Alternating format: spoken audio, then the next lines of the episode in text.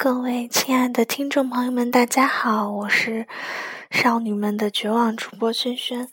我看了一下日期，咱们这个少女们的绝望距离上一期的节目已经有一个月了。这个一个月的时间内呢，我和日日都非常的忙，忙学业，忙工作。日日呢，更是这个健身万元户的行列，但其实并没有。因为仔细算了一下账，他还是没有达到这个标准。嗯，希望他能够再接再厉。然后呢，说实话，为什么没录呢？主要是因为日日的电脑不太好，然后加上我们又不想一个人录，一个人录实在是太没意思了。然后，但是日日最近真的没时间剪节目，所以我就这期只好硬着头皮自己上。今天呢，今天是周迅的生日，也是这个呃，这个李冰冰的好朋友周迅的生日。然后呢，我今天就在跟日日聊微信嘛，就我就经常发那个微笑的表情，日日就说：“你还笑个屁呀！你还不赶快去祝周迅生日快乐，去录录节目。”所以我就想，今天不如就来聊聊周迅。但是我突然想到没什么好聊的，因为因为真的没什么好聊的呀，能说的在微博上都说了。他最近也非常忙，《红高粱》十月二十七号就要上了，然后我刚才还看了那个《红高粱》的纪录片，叫《高粱红了》，然后 特别逗的是，那个《红高粱》里面不是有。有那个秦海璐嘛，然后之前我和日日就认为秦海璐是那个整容或者说是年老之后脸垮了的李冰冰，因为他们两个还是有点相似的，特别是整容之前。然后就看到那个秦海璐在戏里演周迅的大嫂，而且他们家是属于没有男人的那种。就是姑嫂二人相依为命，哎，我就觉得这个剧情真是真是太棒了，就是好吃不过饺子，好玩不过嫂子，然后还看到秦海璐拉着周迅的手，哎呦，然后就，唉，而且秦海璐在《红高粱》里面演的这个人物啊，就是那种端庄的那种大少奶奶的形象，就特别符合莲花的气质。如果这是 如果这是莲花演的该多好，但莲花应该不可能接电视剧的女二号吧。然后这是秦海璐那个事儿，再说说。说完秦海璐，咱们就接着说说李冰冰家族这些这些女性们，说说最小的这个天使拿宝贝儿。他最近有个节目，什么《奔跑吧兄弟》，我今天看了一小点儿，哎，就发现他的脸啊，真是令人担忧啊！就是一句一首歌里面唱的“新三年，旧三年，缝缝补补又三年”，也不知道他这脸能撑多久，就是不知道他还能蹦跶多久啊！这个脸让我。十年之后再看，应该非常可怕吧？应该会整个大崩，再整，再崩，再整，缝缝补补，反正就缝缝补补一一年又一年呗。嗯嗯，再说到吕丽萍，吕丽萍 最后就这不最近就很挺安静的了。吕丽萍嘛，嗯，不想说她。倪萍也挺安静的，然后。最好笑的是，说完李冰冰家族的女人们，就是 前几天日日发了一张她中分的穿穿正装照的那个证件照，我说怎么这么像十八呀？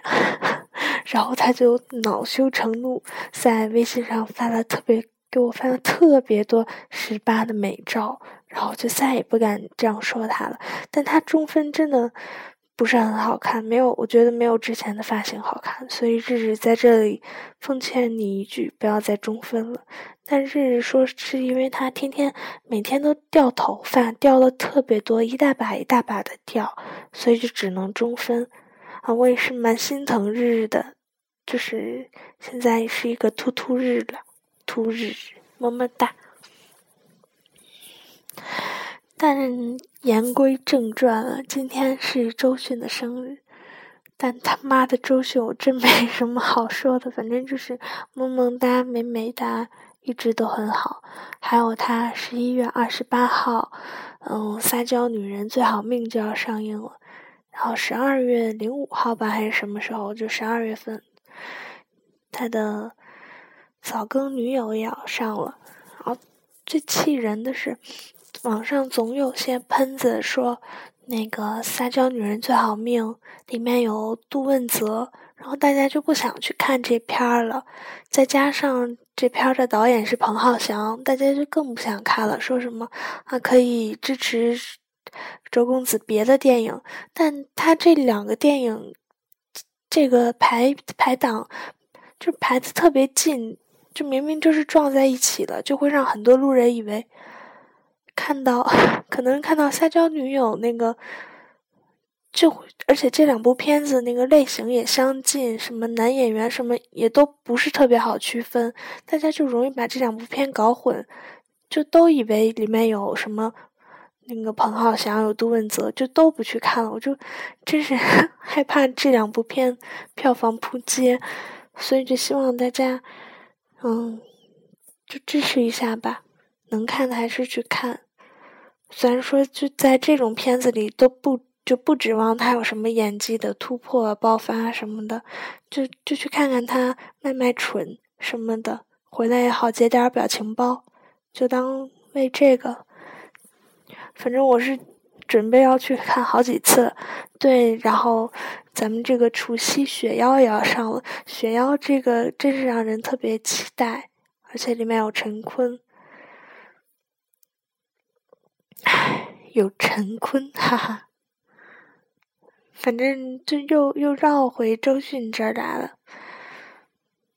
嗯，雪妖不知道不知道有没有特很多的激情戏啊？希望会有吧。但是你花花年纪那么大了，一把老骨头，还总演激情戏，我也是有点心疼他。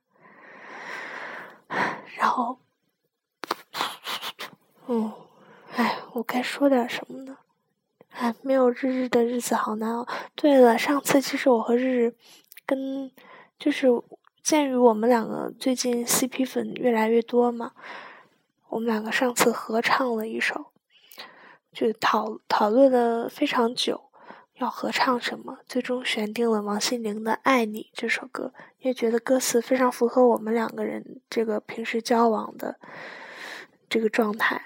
然后他还说什么要唱张学友的《一路上有你》，我说这歌真的 那么正经，那么煽情，我们真的要唱吗？然后最后还是说服了他，我们唱王心凌的《爱你》。大家可以看一下这首歌的歌词，就是非常的嗯贴近我们的生活。就什么常常想你说的话是不是别有用心？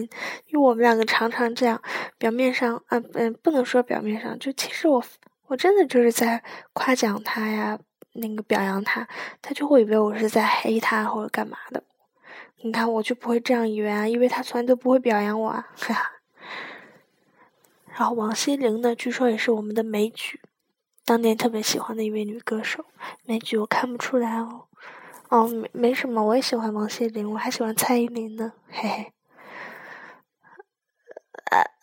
呃呃，然后，嗯，喜欢王心凌没什么丢脸的，就是我最近觉得你花唱的那个《漫步人生路》，真是太美妙了，歌词又励志，那个曲调又清新，我决定呢把它推广开来，在全班普及一下，让我们全班同学都唱这首歌。